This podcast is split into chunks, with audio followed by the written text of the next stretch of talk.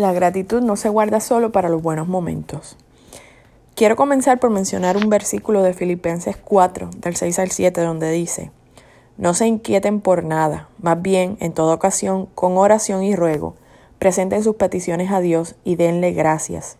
Y la paz de Dios, que sobrepasa todo entendimiento, cuidará sus corazones y sus pensamientos en Cristo Jesús. Es muy fácil recordar que debemos agradecer a las personas que tenemos cerca por algún favor, algún regalo o algo bueno que hayan hecho por nosotros. De la misma manera es muy fácil darle gracias a Dios por todas las cosas buenas que nos suceden y las bendiciones que nos da cada día. Incluso he visto hasta personas que dicen llamarse no creyentes o ateas, agradecer a Dios por el nuevo trabajo, por haber superado alguna situación difícil o simplemente por haber recibido una buena noticia, aunque sea de manera inconsciente al momento de enfrentar situaciones retantes, donde la desesperación nos ciega y nos hace perder la perspectiva para entender ese dicho que dice todo pasa por un propósito, olvidamos por completo que también tenemos que agradecer. Esto suena un poco raro, pero la verdad es que el ser humano por instinto, digamos, no reacciona de la misma manera a los estímulos positivos que a los negativos.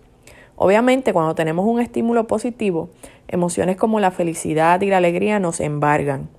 El cuidado que necesitamos tener ante los estímulos positivos es que, junto con la alegría y la felicidad, no lleguen a nosotros también a través de nuestro ego la soberbia y la arrogancia, pero ese no es el tema de hoy. Por otra parte, los estímulos negativos crean en nosotros emociones que obviamente no son buenas y eso nos inhabilita de poder ver que detrás de esa emoción o situación negativa siempre hubo una bendición. Suena contradictorio, ¿cierto? Sin embargo, hace todo el sentido lógico si analizamos de la siguiente manera. Haciendo un poco de research sobre este tema, me encontré con el libro La ley de tus razones, de un escritor llamado José Luis Quintero. En ese libro él explica muy bien este tema. Él establece que como personas necesitamos cambiar el enfoque de las situaciones negativas que vivimos para entonces poder comprender las bendiciones que nos llevaron a esa situación negativa. El libro establece que cuando tenemos un problema, Muchas veces no sabemos cómo sentirnos y es ahí donde la emoción negativa toma el control de nosotros. Y al suceder esto, obtenemos por consiguiente un resultado negativo, lo que provoca que esa emoción negativa tome más fuerza de nuevo en nuestro ser y volvemos al punto donde no sabemos otra vez cómo sentirnos. Y de esa manera se desencadena todo un círculo vicioso con respecto al problema que tenemos. Pero si por el contrario aprendemos a controlar nuestra manera de reaccionar frente a una situación problemática, podemos comenzar a ver todo lo bueno que tenemos y que por alguna razón nos lleva a esa situación de conflicto. Solo debemos aplicar una ecuación muy sencilla a nuestra vida de manera consciente cuando tenemos un problema. Al momento de enfrentar un problema que nos cause enojo, no podemos permitir que la emoción negativa nos controle en ese momento que sentimos coraje.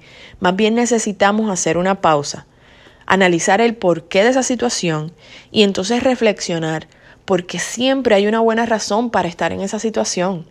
Don José Luis Quintero utiliza como ejemplo una situación donde estamos estancados en el tránsito de la mañana. Quizás vamos tarde al trabajo o quizás porque vamos deprisa a una cita médica o a llevar a los niños al colegio. El punto es que si en lugar de dejarnos llevar por el desespero, que en esta ocasión sería la emoción negativa, simplemente hacemos una pausa y pensamos en primer lugar que estamos en esa situación porque tenemos un auto.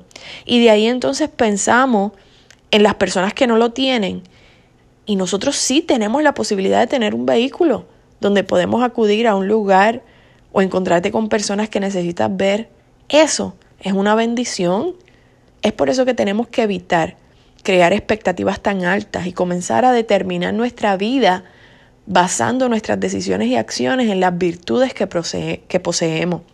Recuerda siempre que las expectativas son falsas señales que nos apartan del camino de la felicidad incremental y toda infelicidad proviene de una expectativa no cumplida, de un resultado en específico.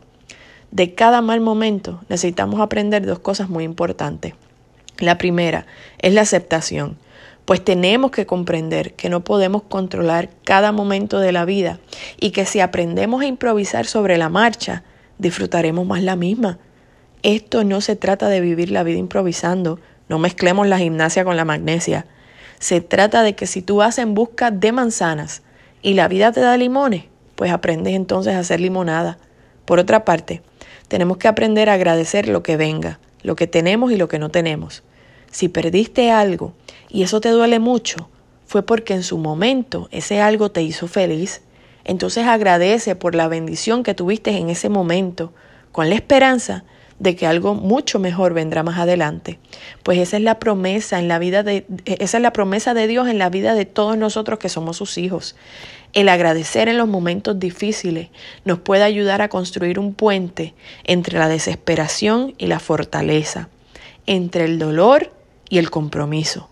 Y lo más importante, nos ayuda a mantener el corazón abierto cuando éste quiere cerrarse. La gratitud conduce a la grandeza y puede convertir lo que tienes en más que suficiente.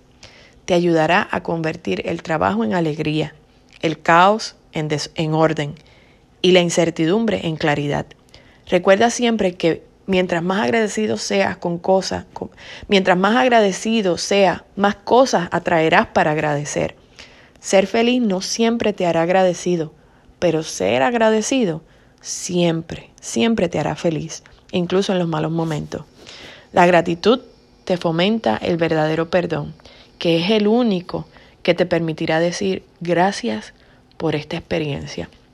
Dicen que dar gracias es la mejor forma de orar. En lugar de orar o pedir por las cosas, da gracias por lo que ya tienes. Cuando la vida te da algo negativo, piensa en una razón para ser positivo, pues siempre tenemos razones por las cuales agradecer. Aprende a entender que los días buenos te dan felicidad pero son los días malos los que te dan lecciones. Así que agradece por ambos, pues ambos son necesarios e indispensables en nuestro caminar. No olvides que la gratitud no se expresa solamente en palabras o con lo que dices, sino hay que vivir en base a ella todos los días. No te limites a hablar, muéstralo. No te limites a prometer, demuéstralo. En el ajetreo de nuestra vida perdemos de perspectiva que recibimos mucho más mientras más damos, pues es la mejor manera de vivir en acción hacia la gratitud de la vida. A menudo olvidamos que el mayor milagro no está en caminar sobre las aguas, sino en el aquí y en el ahora, en el caminar sobre la tierra verde y firme, en el momento presente. Así que detente por un instante, respira y mira a tu alrededor. Hay veces que damos demasiada importancia a controlar cada aspecto minúsculo de nuestras vidas y no nos damos cuenta de que ese querer controlarlo todo nos lleva a perder el rumbo de nuestra existencia. Tenemos que aprender a dejarnos llevar un poco, a relajarnos y a viajar por el rumbo donde nos lleva la vida. Limpiar tu vida de expectativas innecesarias te permitirá experimentar lo inesperado. Y recuerda que las mayores alegrías de la vida son las que no se esperan. Que Dios te bendiga.